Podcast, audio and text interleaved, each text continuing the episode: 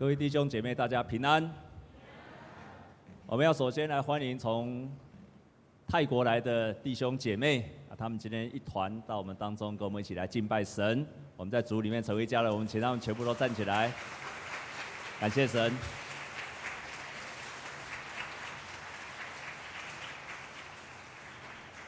啊，非常感，我们跟他们在泰北，在阿卡那个地方有很长久以来的宣教的合作，我们很高兴他们今天跟我们一起来敬拜神。我们也欢迎今天第一次到我们当中的弟兄姐妹。如果你今天是第一次或者第二次到我们当中的弟兄姐妹，请你站起来，让我们一起来欢迎你好吗？有没有？好，我们感谢神，感谢神。哦，很多弟兄姐妹哈。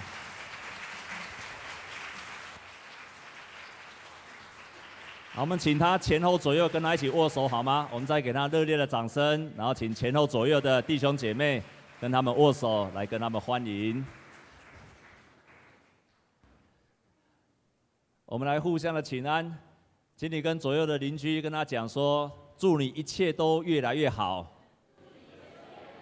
然后你再跟他祝福说，然后你再跟他祝福说，你的生命是为了荣耀上帝而来的。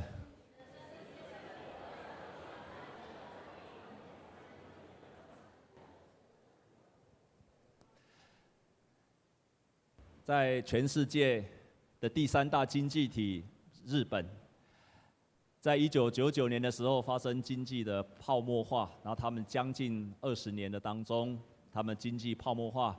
有人说日本这个是一个失落的二十年。啊，也许你是不到二十岁，可是像我们大概五十左五十多岁的人，啊，你们相信我已经五十多岁了吗？啊。这种事不用相信那么快哈。但是对我们以前五十多以前来讲，日本几乎是一个，几乎就是一个经济大国。我们台湾很多的，包括我们的冷气，包括我们的很多的家电，都是使用日本的。可是，在大概一九九九年前后左右到今天，将近二十年的当中，他们是一个失落的年代，因为他们的经济整个垮下去，泡沫化。这二十年的当中，从来没有人能够相信说日本的经济能够复苏起来。所有的日本的首相都努力要让日本的经济起来，但是一直直到现在的首相安倍，他那个时候他用的经济叫做三支箭，他就射出了三支箭，开始让日本人恢复了信心，然后日本的经济也开始了起来了。所以他很有名的叫做安倍的三支箭。你有听过安倍的三支箭的吗？有听过，请你把手举起来。啊，感谢族，没有很多人哈，但是他的经济让日本开始复苏起来，就是三支箭。在这个安倍在全世界几乎所有的领袖都被骂的当中，譬如说台湾，譬如说泰国。领袖都被骂了当中，安倍是少数的，民意非常的高，因为他提出了三支箭。好的领袖不只要好的外表、好的名声，好的领袖是要能够提出解决问题的人，好的领袖是要有能力的人。他这三支箭改变了日本的名气，改变了日本的声望，也改变了他们的经济。亲爱的弟兄姐妹。你知道吗？基督徒是为了改变世界而来的。你相信基督徒是为了改变世界而来的吗？你有没有信心基督徒是为了改变世界而来的？你相信的，请你把手举起来。好，我再问一次，你相信基督徒是为了改变世界而来的吗？我在就任的时候说什么？三流的人读历史，二流的人写历史，一流的人是怎样创造历史？基督徒都是应该是一流的人，因为他是为了要改变历史、创造历史而来的。基督徒是一流的人，他应该立志要改变历史，改变他所处的时代。我们在跟左右邻居跟他宣告说：“你是为了改变这个世界而来的。”然后你再跟他祝福，你是为了荣耀上帝而来的。所以当耶稣基督他离开这个世界的时候，他给他的门徒一样有三支箭。第一支箭，他一样给他策略，他一样给他方法。他不是单纯的叫他们信耶稣，而是当耶稣离开世界的时候，他给他三个策略、三个方法。所以耶稣的做什么，耶稣的门徒就做什么。他给他三支箭，第一支箭就是传天国的福音；第二支箭教导他们去行天国的教训；第三支箭就是我们今天圣经上所说的，就是圣经上所说的，当你们这样做的时候，必会有神迹奇事随着他们。我们一起来读其中一节好不好？我们来读第十七节。我们来读第十七节。我们一起来读，预备起。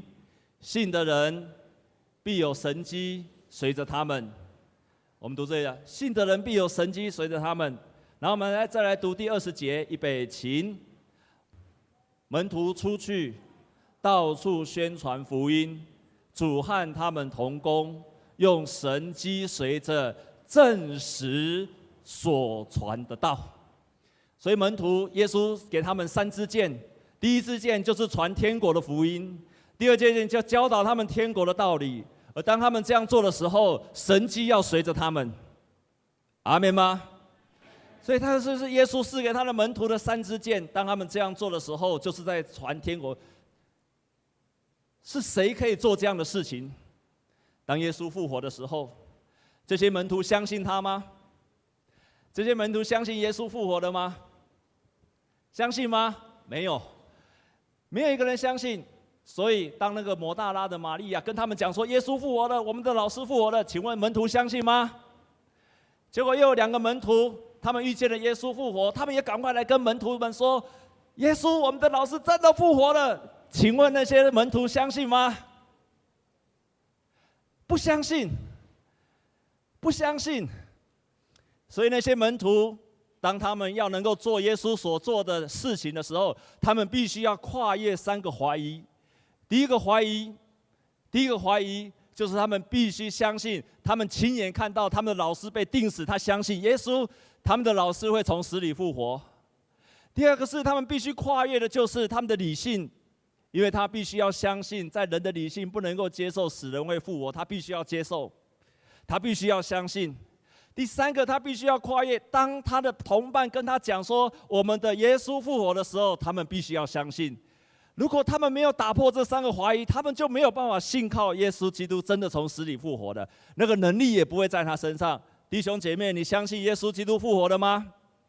你相信，请你把手举起来。啊，不要放下哦。我再问你，你相信耶稣今天仍然会复活吗？请你相信了，请你把手举起来。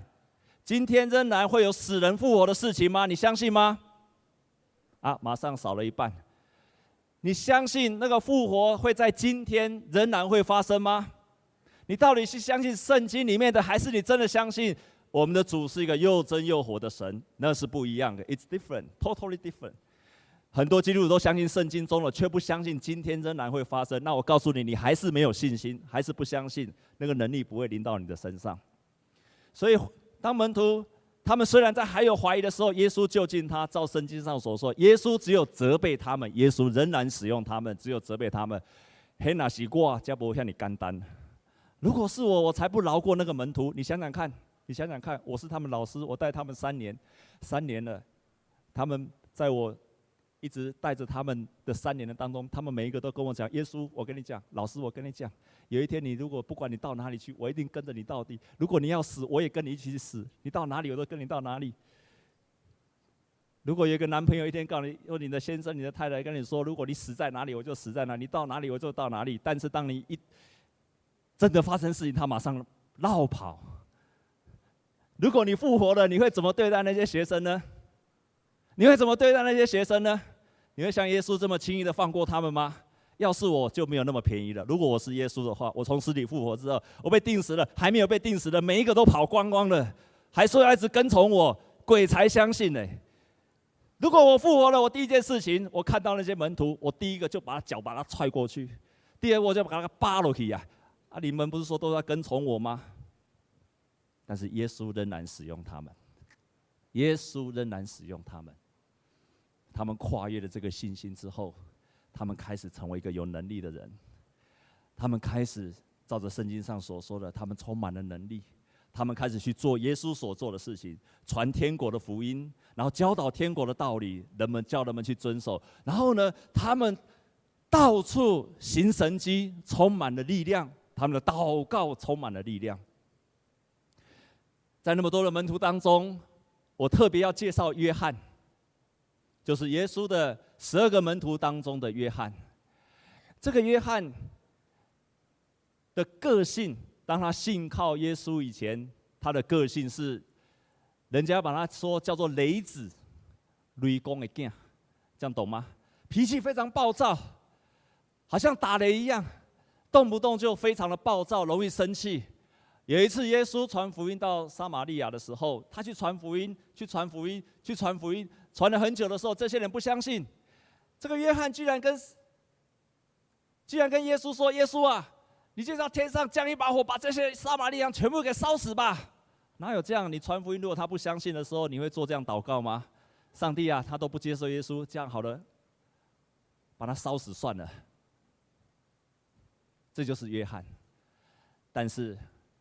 当他跟从耶稣的时候，他不过是一个二十七岁、二十八岁的年轻人。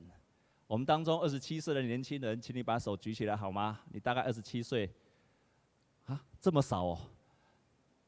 二十七岁左右，请你把手举起来好吗？啊，这么少哦？啊，原来我们二场年纪还是偏高了一点哈。他就说他二十七岁，然后他就跟从了耶稣。他跟从了耶稣的时候，华人有一句话说。江山易改，然后什么？本性难移。可是这个约翰，当他信了耶稣之后，他的性情改变了，他的个性改变了，他整个人都变了。他跟耶稣的关系是，他喜欢跟着耶稣。耶稣在很多关键的时刻都带着约翰到山上去祷告，到处去传福音。就连耶稣在他临死之前的最后的晚餐。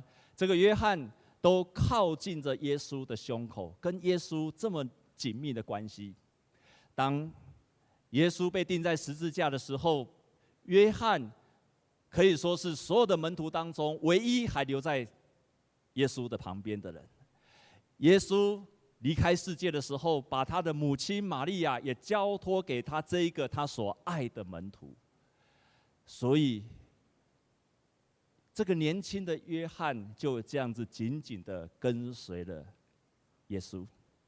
可是不止这个样子，当耶稣离开他们之后，约翰不只是被称为是个有爱的使徒，这个约翰他甚至当耶稣离开的时候，他开始成为一个有能力的门徒了。在彼得跟约翰他们到了耶路撒一个圣殿的门口，看到一个瘫痪、一个瘸腿的。命令他起来了，除了彼得还有约翰。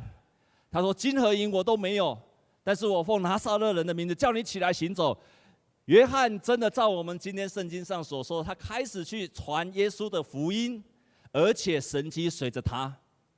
弟兄姐妹，没有传福音，神迹就很少发生。可是就是那些勇敢去传扬福音的人，神迹开始随着他们。约翰，他个性改变了以外。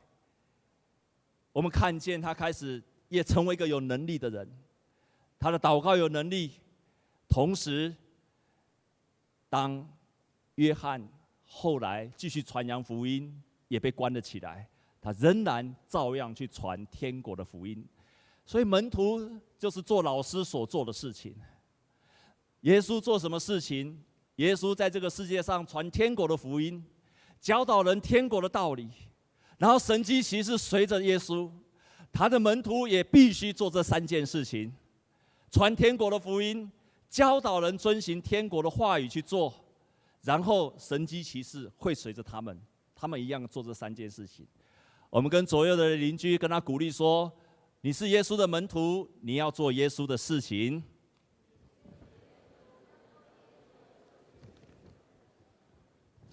所以。这个约翰，他不止成为生命整个改变，在约翰福音一书、二书、三书里面，约翰多次的，你看这个脾气暴躁的人，在约翰一书、三书里面都不断的提到爱，你要彼此相爱，爱，不断的不断的提着提到要彼此相爱，就是这个约翰，这个暴躁的约翰，变成了一个慈爱的约翰，这个没有能力的约翰，变成了有能力的门徒了。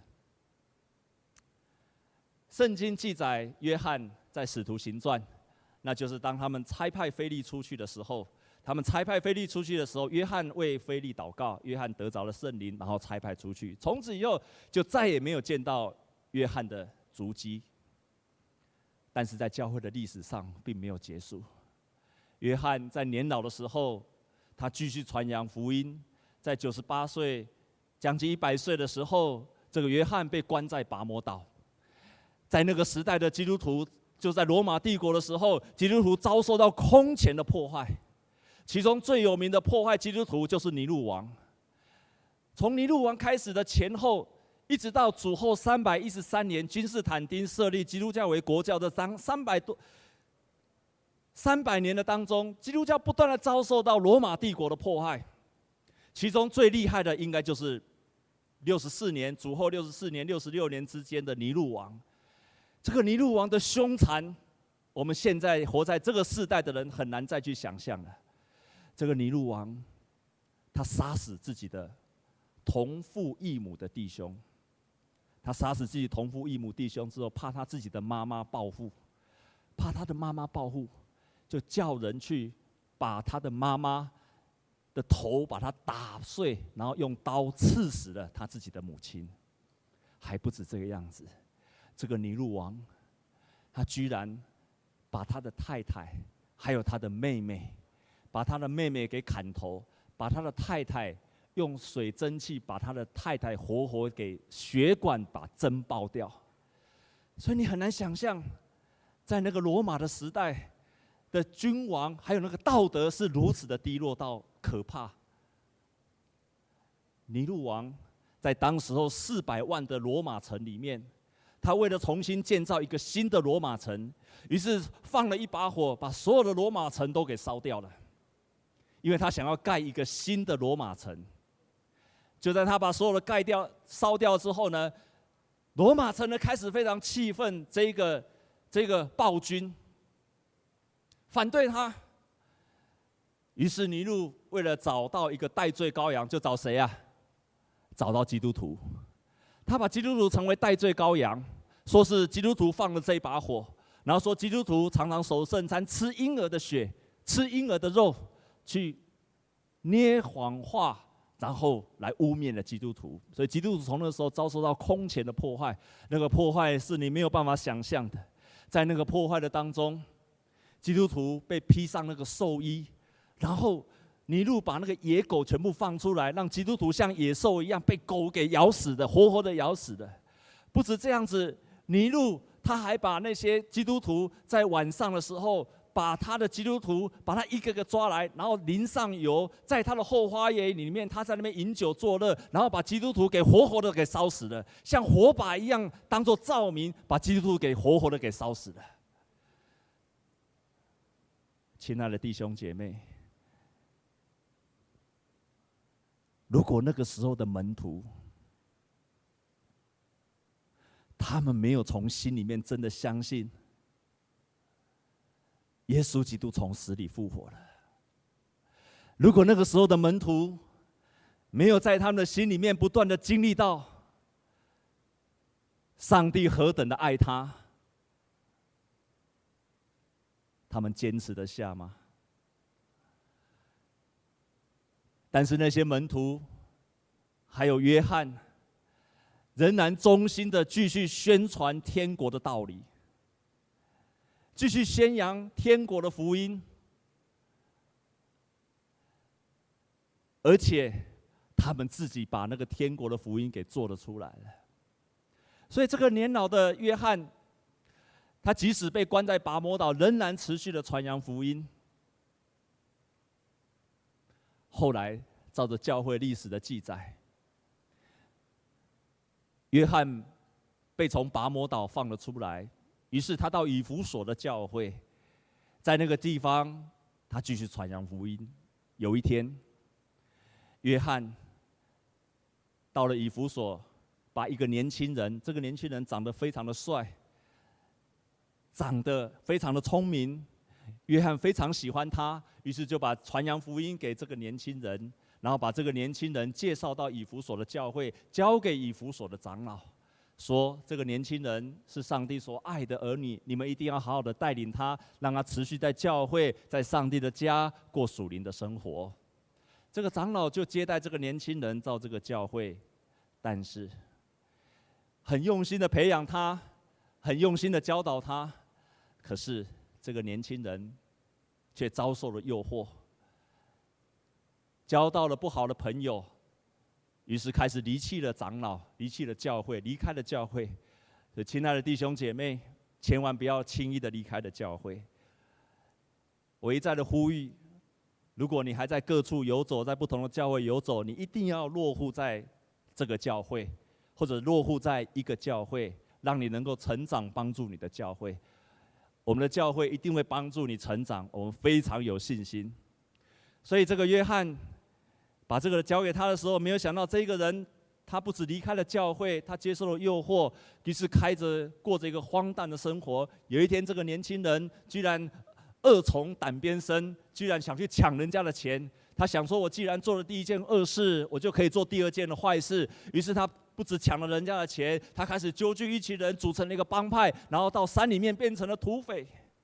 本来一个很棒的年轻人，很进钱的年轻人，居然变成了土匪。然后到处抢劫，到处杀人，成为无恶不赦的匪徒。过了一段时间，约翰回到以弗所教会，问这个长老说：“这个年轻人去哪里了？”长老跟他说：“他死了，他已经死了，他的灵性死了。”他已经向着神死了。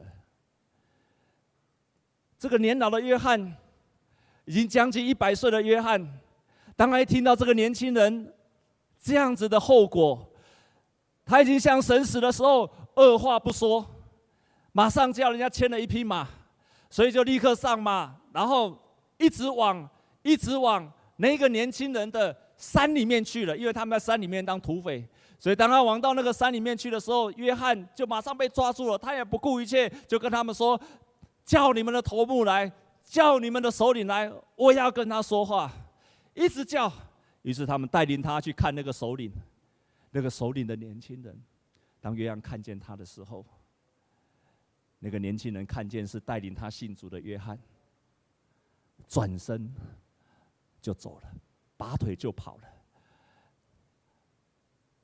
这个年老的约翰赶快跑过去，然后把那个年轻人紧紧的抓住，他就这样跟他说：“他就跟他说，你为什么要跑？你为什么要离开这里？你为什么要逃离我呢？你难道不知道吗？我跟耶稣基督一定会持续为你祷告的。”然后他讲了一句，他讲了一句话说。如果需要的话，如果需要的话，我愿意为你而死。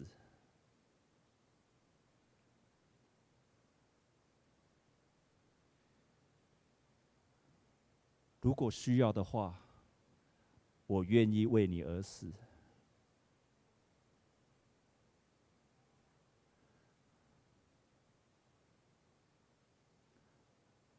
老师做什么，门徒就做什么。老师愿意为他的门徒而死，门徒就愿意为他传福音的人而死。这就是门徒效法老师。所以约翰就跪了下来，牵住年轻人的手，为他祷告。再一次把这个年轻人带回到以弗所的教会，回到神的家中。耶稣为约翰而死，约翰就为了他要传福音的人而死。这就是门徒要做的工作。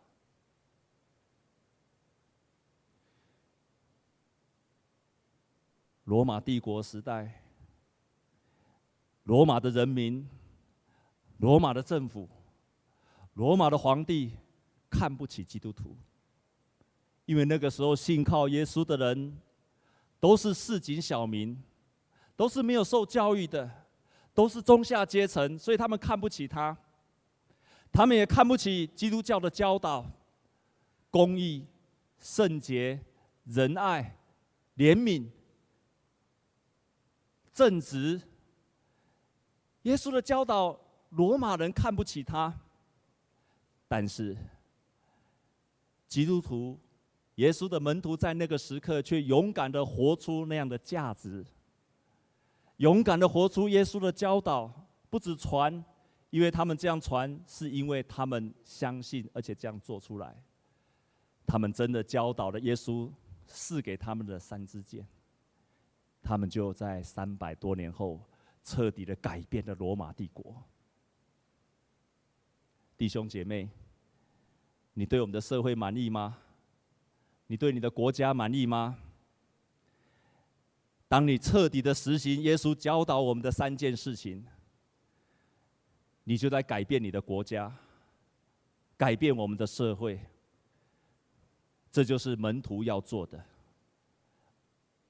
基督徒改变了罗马帝国，凡属于耶稣基督的门徒，也要改变他自己的国家。我们同心来祷告。亲爱的天父，我们感谢你。是给我们很重要的三件事情，让我们进入耶稣基督的爱，所以我们有能力传扬天国的福音；让我们自己能够做出耶稣基督的教导，所以我们可以教导天国的道理；让我们因为勇敢的传扬福音，所以我们传福音的时候，神迹奇事就不断的随着我们。我们能够证实福音就是上帝的大能。你把这样的大使命交给我们。求主你帮助我们，我们愿意这样做，也愿你圣灵的能力与我们同在。我们这样子祷告，是靠着耶稣基督的圣名，Amen。